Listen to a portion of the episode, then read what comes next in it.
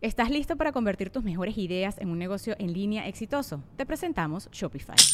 Tal vez no lo sabías, pero nuestro podcast More Than Mamis es un negocio y lo empezamos por supuesto para desahogarnos y hablar sobre la maternidad, no para convertirnos en expertas de ventas y del e-commerce. Así que sí, necesitábamos ayuda para vender nuestro merch y poner en marcha nuestra tienda. ¿Y cómo suena con Shopify? Llegó otra venta. Shopify es la plataforma de comercio que está revolucionando millones de negocios en todo el mundo. Ya seas un emprendedor desde tu casa o desde donde sea, Shopify es la única herramienta que necesitas para iniciar, administrar y hacer crecer tu negocio sin dificultades. Con Shopify puedo gestionar pedidos, envíos y pagos desde cualquier lugar, brindándote toda la información y estadísticas de tus ventas al detalle. Regístrate para un periodo de prueba con tan solo un dólar al mes en shopify.com barra sonoro, todo en minúsculas Ve a shopify.com barra sonoro para llevar tu negocio al siguiente nivel. Shopify.com barra sonoro. Good. De esas que parece que van paradas de manos. Son, son buen compa. Porque ya lo decía el poeta Lobo López.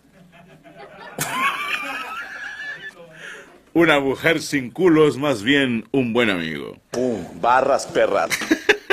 ¿En qué se fijan físicamente las mujeres? Contrario a lo que muchos hombres piensan, a las mujeres les vale madre por lo general qué tan musculoso estás. Porque el 41% de las mujeres prefirió cuerpos delgados. Mientras que solo un 35% dijo, no, yo sí lo quiero mamado. Pero ahí es donde creo que existe una pequeña discordancia. Este es un argumento que tengo desde hace muchos años.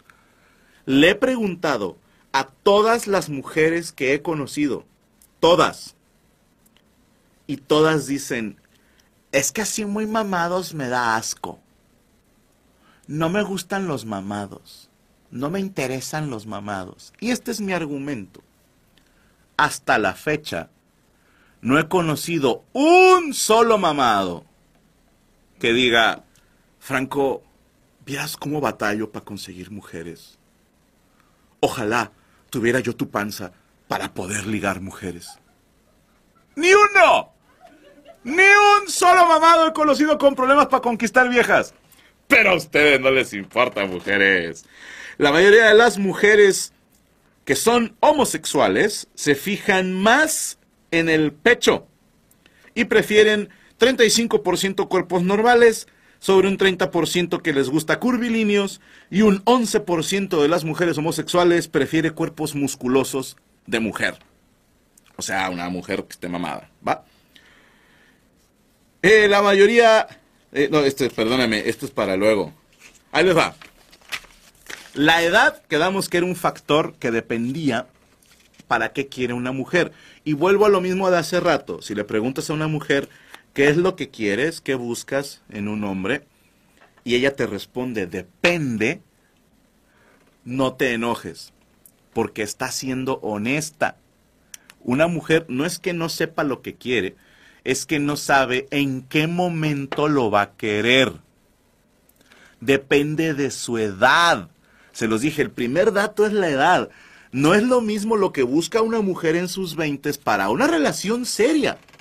Si una mujer dice, yo quiero un novio para una relación monógama, pero no pienso casarme próximamente.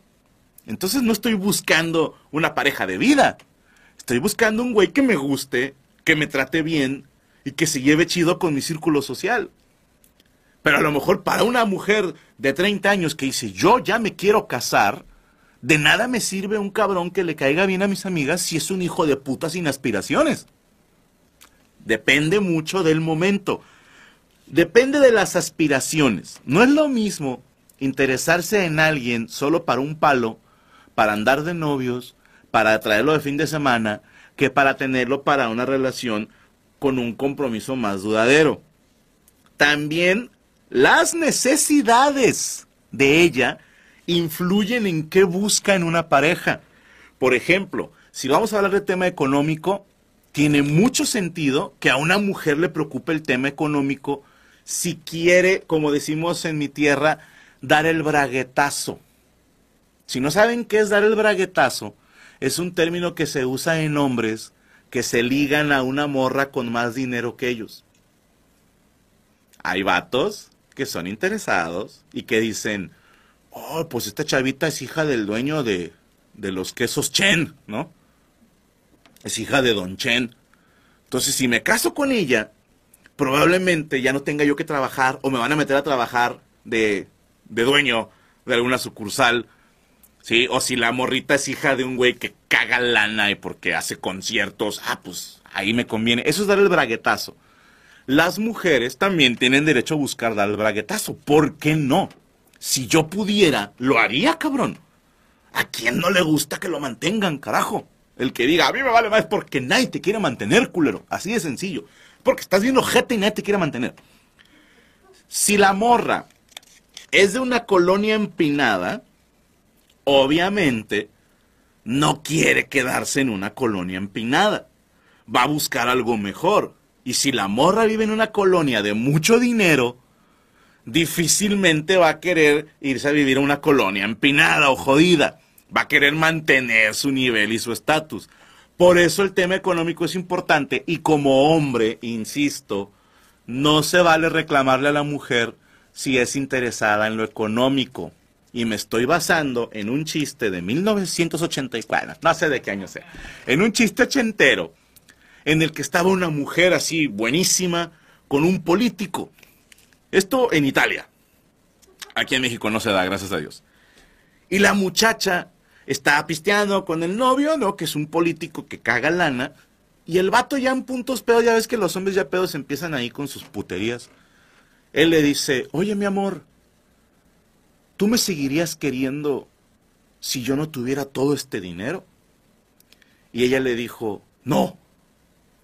Y el vato se enoja y le dice, qué hija de puta que eres. Eres una pinche interesada de mierda. Bien lo decía mi abuelo, son todas iguales. Y le dijo ella, espérate, espérate, espérate. ¿Tú me seguirías queriendo si yo no tuviera estos pechos, esta cinturita, estas nalgotas y esta cara? Y dijo el vato, es que es diferente, es lo mismo, señores, es lo mismo. Si el vato se fija en el físico, yo creo de corazón que una mujer puede fijarse en lo económico. Me parece justo, me parece un gran intercambio. ¿Por qué creen que a las muchachitas les gusta un sugar daddy? ¿Por qué creen que es muchísimo más común un viejillo pedorro pagándole el pedo a una huerquita que una señora pagándole el pedo a un huerquito? Es mucho más común, no digo que no pase. La necesidad tiene que ver. No me lo van a creer, pero la presión social también afecta en lo que quiere una mujer. Por ejemplo, piensa en la muchachita de secundaria o prepa que de repente Todas sus amigas tienen novio menos ella. No me pueden negar mujeres que nos están viendo que eso se vuelve un factor. Y cuando están más grandes, van a decir las nuevas generaciones, ¡ay, madre, madre! Nos vemos en 10, 15 años. Pero llega cierta edad que a una mujer, sus amigas, todas se le están casando, y ella está en plan, yo también me quiero casar y no me he casado, y todas mis amigas ya se casaron, entonces ahí empieza ella a buscar un compromiso más serio con un hombre. Depende de la presión social. Depende de la presión social también porque van cambiando los gustos. Por ejemplo, ahorita, con todo respeto, está muy de moda un tipo de hombre que cuando yo era morrillo, lo hubieran buleado, güey. Lo hubieran hecho mierda. El término que estoy buscando y espero me lo tomen a mal, porque sé que lo van a hacer, pero no me pueden negar que el, el, arquetipo del morrillo, ahorita que tiene chingos de pegue con mujeres, no es muy varonil, que digamos. No son muchachitos que tú los ves y dices, mira, un alfa. No. Son muchachitos muy exquisitos, flaquitos, flaquitos, tipo eh, BTS, un pedo así, o sea, flaquito, flaquito, pelito largo y pintado como pollito de colores. Y pedazo de gato. y el pantalón pegado, pegado como el de Don Fiestas. Y, y eso es lo que le gusta a muchas muchachitas. Porque no es un güey así tosco y varonil y que baja de un caballo soltando putazos. No, es un muchachito que a lo mejor trae las uñas pintadas, que se saca la ceja, que, que, que se maquillan en el nombre de Cristo. Ahora los hombres se maquillan. Qué bueno que mi padre está muerto porque si no se me volvió a morir. Todo eso tiene que ver, mis hermanos. La relación familiar. No pueden negar porque he visto casos de estos muy de cerca y para esto voy a prender un cigarro.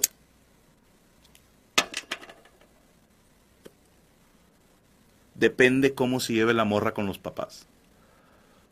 He conocido, no una, varias historias de mujeres que se casaron solo para salirse de su casa. Yo sé que tú no, amiga, que nos ves desde casa. Tú eres distinta, tú eres un unicornio especial. Pero creo que me atrevo a decir que casi todos conocemos a una morra que se casó para salirse de su casa. No lo hizo porque estaba enamorada, ni porque estaba segura, sino que dijo, pues cuando me case voy a hacer lo que yo quiera. Que uno como casado dice, ah, cosita. ¿Cree que estando fuera de su casa le va a ir mejor? No, la chinga va a estar más fea. Porque ahora ya dependes de ti misma, ya no está papá y mamá que te ayuden. Sí tiene que ver. Y también tiene que ver cómo se lleva con el papá. Mucho que ver, mis hermanos. Tiene mucho que ver cómo se lleva la morra con el papá. No por nada se llaman daddy issues. Existen. Dios bendiga a todos esos señores que la cagaron como papás. Y gracias a ellos tenemos triboleras, actrices porno, etcétera, etcétera. Sí tiene que ver. Una mamá castrante, un papá ausente, son elementos que van formando un cóctel que afecta a una mujer a la hora de tener una relación y en lo que buscan una pareja. Esto es un hecho, no es una opinión. Dice de Oakley, mi esposa se casó para salirse de su casa. Lili Flores, ¿y si uno es huérfana? ¿Qué? ¿A poco viviste huérfana toda tu vida? ¿Tienes papás? ¿Sí o no? Alguien te tuvo que adoptar. Si, si no, mañana te hacemos un documental, hija de puta. O sea, si no es una historia de éxito bien chingona. Quiere decir que una morra huérfana que creció en la calle, usted tiene internet. La concha de tu madre. La situación laboral. Ahí va. Mm. Una mujer comprometida con su trabajo o con su carrera profesional va a batallar para conseguir pareja sentimental. Es un hecho. No porque sean malas personas, no porque sean mejores o peores, sim sencillamente que cuando estás enfocado en tu carrera profesional, los aspectos sentimentales se van dejando de lado sin querer, porque no tienes tiempo.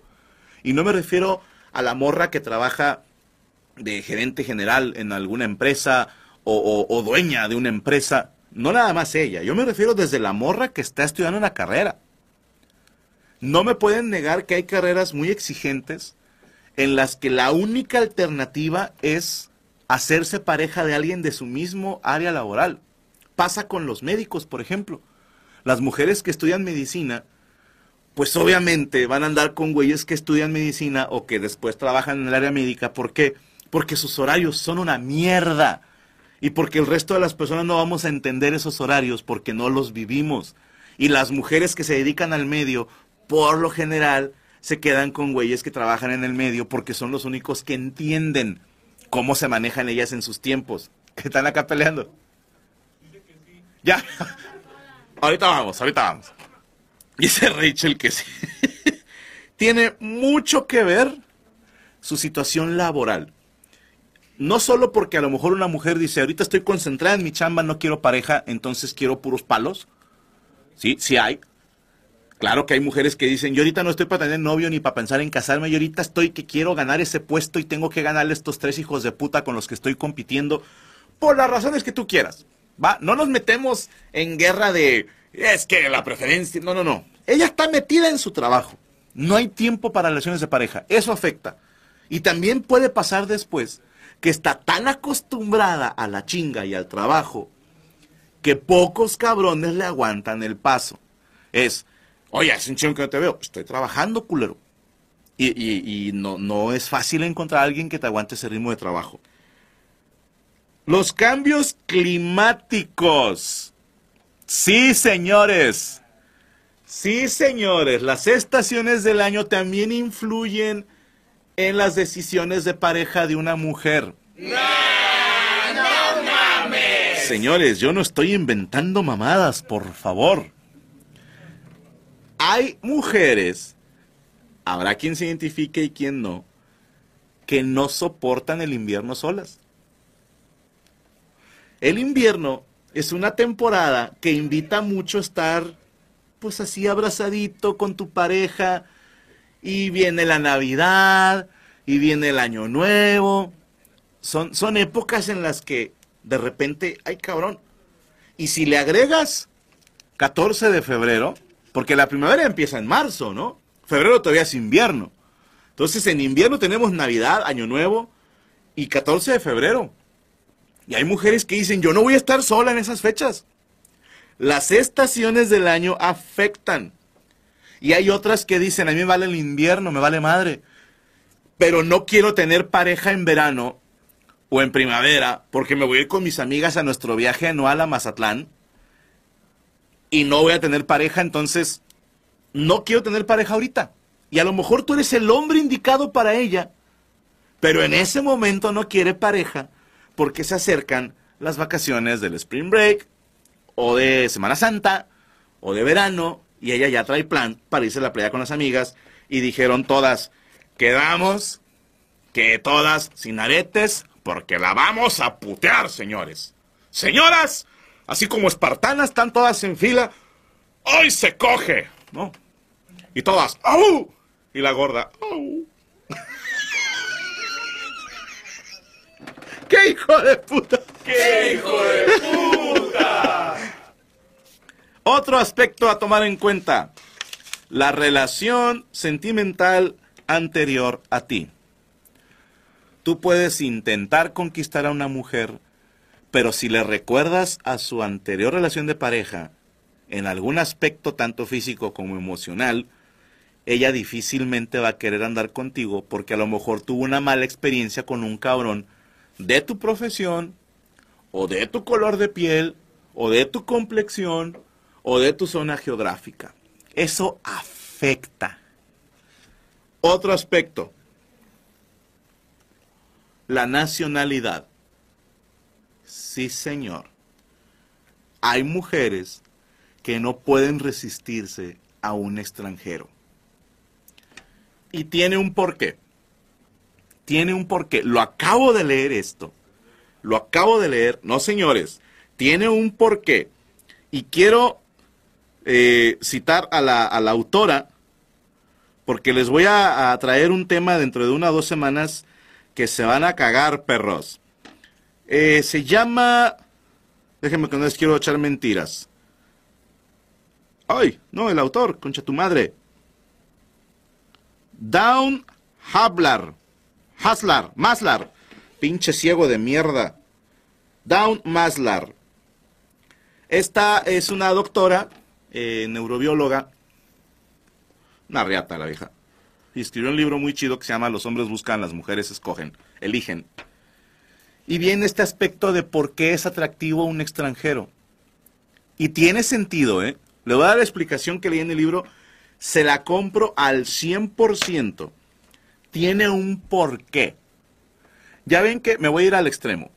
Ya ven que cuando tienes perritos y, por ejemplo, pasó, a mí me pasó con los hijos de Hunter, que tuvimos que capar al pobrecito de Bruno porque, porque se quería coger a su hermana. ¿sí? Eso está mal, está medio friki. Pero no por un tema de incesto y porque moralmente esté mal, sino porque cuando los lazos sanguíneos son muy cercanos, pues es muy probable que el producto venga con alguna enfermedad genética. Es muy probable. Entonces, si nos ponemos a ver que lo mejor es estar lo más lejos sanguíneamente hablando, ponte a pensar que si tu morra anda saliendo contigo y eres mexicano y ella es mexicana, es probable que compartan un ancestro, muy probable. Algún español o algún indígena los une. Puede ser que hasta después de siete, seis generaciones no sabemos y a lo mejor sanguíneamente no hay pedo, pero no puedes negar que si se trata de un español, ¿sí? un europeo o un africano o un asiático, las probabilidades de que tengan un ancestro en común son cada vez menores. Entonces, evolutiva y reproductivamente, tiene mucho sentido que una persona se sienta atraída por un extranjero o extranjera. Yo sé que hay mujeres que dicen, no, a mí nada más es el acento. Sí, sí hay. Sí hay morras que es lo que sea menos mexicano. Sí, sí hay de esas. Sí hay morras que puede ser un vato horrendo. Pero y, esto lo vi una vez, mis hermanos. Esto es algo tristísimo. Cuando yo trabajaba en Barrio Antiguo tenía muchos amiguitos de distintos países. conocí mucho venezolano, eh, argentinos, cubanos, panameños. Eh, ¿De dónde era? Uno que otro uruguayo. Vamos a pararle ahí, ¿va? Y esos vatos levantaban culos. Con pala los hijos de puta. Y no eran güeyes muy atractivos. O sea, no, no, es que esté hablando yo desde la envidia, es que realmente no eran personas que tú pudieras considerar atractivas. Pero su acento, mis hermanos, les daba un plus. Y una vez, y fue la misma morra, fue impresionante. El cadenero del bar donde yo estaba, que no parecía cadenero porque estaba trajeadito, o sea, se veía bonito el güey. Está en la, fila una muchachita, yo estoy echando un cigarro fuera del bar. Y le dice, oye amiga, qué bonitos ojos tienes. Y la morra hizo, Ugh.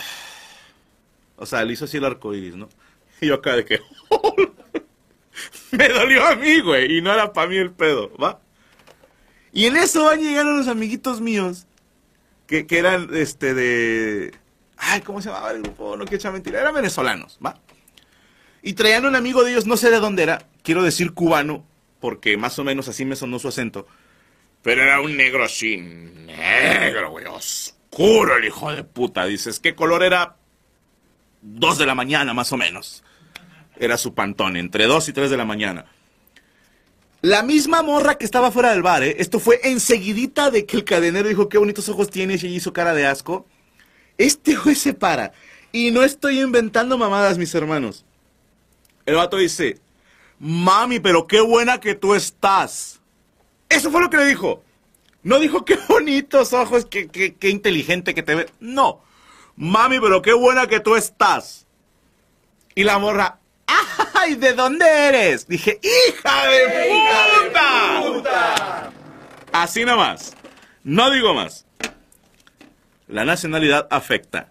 Y el más impresionante de todos mis hermanos, el factor que más me voló la cabeza, que influye en la toma de decisión de una mujer, de qué busca en un hombre, qué quiere una mujer, tiene que ver con su ciclo hormonal. Ay, no. Vas a decir, ¿qué tiene que ver eso? Tiene que ver un chingo. Porque son varios los estudios que se han realizado al respecto. No voy a decir uno en particular, pero lo pueden googlear, lo pueden comprobar. Y distintos güeyes de distintos países comprobaron, mostrándole imágenes a mujeres a las que se analizó, a las que se estudió en este caso, distintos tipos de hombre.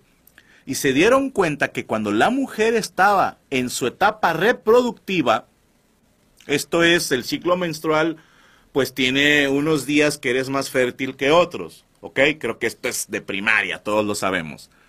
Los días en que una mujer era más fértil, se sentía atraída por hombres muy toscos.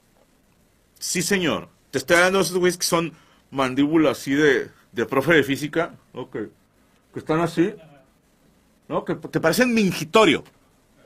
Sí, que los ves y dices, no sé si saludarte o, o, o, o hacerte pipí. O sea, sí, que, están así, te quiero aventar monedas, hijo de puta, así. Güeyes así con, con la así cara de, de profe de educación física, ¿no? Ay, ¿cómo estás, no? Hombres así de mandíbula muy ancha, de, de espalda muy amplia, de, de mucho vello, ya sea facial o en el pecho. ¿Por qué? En ese momento se sentían más atraídos y tiene una explicación biológica y es como la razón por la que al hombre le atrae una cadera ancha, que dicen que es como un sinónimo de fertilidad. En mi pueblo los abuelos decían, son buenas caderas para parir. Una mujer cuando está en su etapa más fértil, en ese entonces se siente atraída por un güey como más varonil, con un como menos eh, el término menos evolucionado no es muy políticamente correcto, pero eh, como más simiesco el vato. ¿Sí? Eh, sí, sí saben de qué tipo de güey estoy hablando, el, el, el alfa, el lomo plateado, ¿no? El, el güey que hasta los brazos largos tiene, o sea, que dices, este hijo de puta, si se pone de rodillas se ensucia los nudillos, o sea, ese tipo de persona le parecía más atractivo cuando estaba en su etapa más fértil. Pero una vez que termina esa etapa, ese mismo cabrón ya no le parece tan atractivo que digamos, y ya le puede gustar otro tipo de persona. Entonces, mis hermanos, cuando una mujer dice depende, pues sí, pero vamos a ver. Hicimos encuestas, anduvieron Saúl, Derek, ¿y quién le tocó esta vez, Rachel o Chayito? Chayo, anduvo en la calle preguntando, y esto fue lo que colectamos. La cartera, yo creo. En el dinero. o ¿En el dinero? Varias veces. Creo que muchas veces sí se fijan en el dinero, pero hay muchas mujeres que sí se fijan mucho en el hombre, en el aspecto, en el estado físico. Pues ahorita lo que yo veo pues es en el dinero.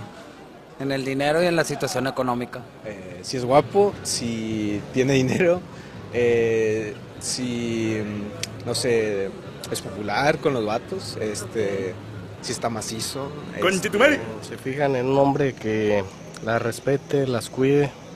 En el dinero. Los sentimientos. En el dinero. Ahí está.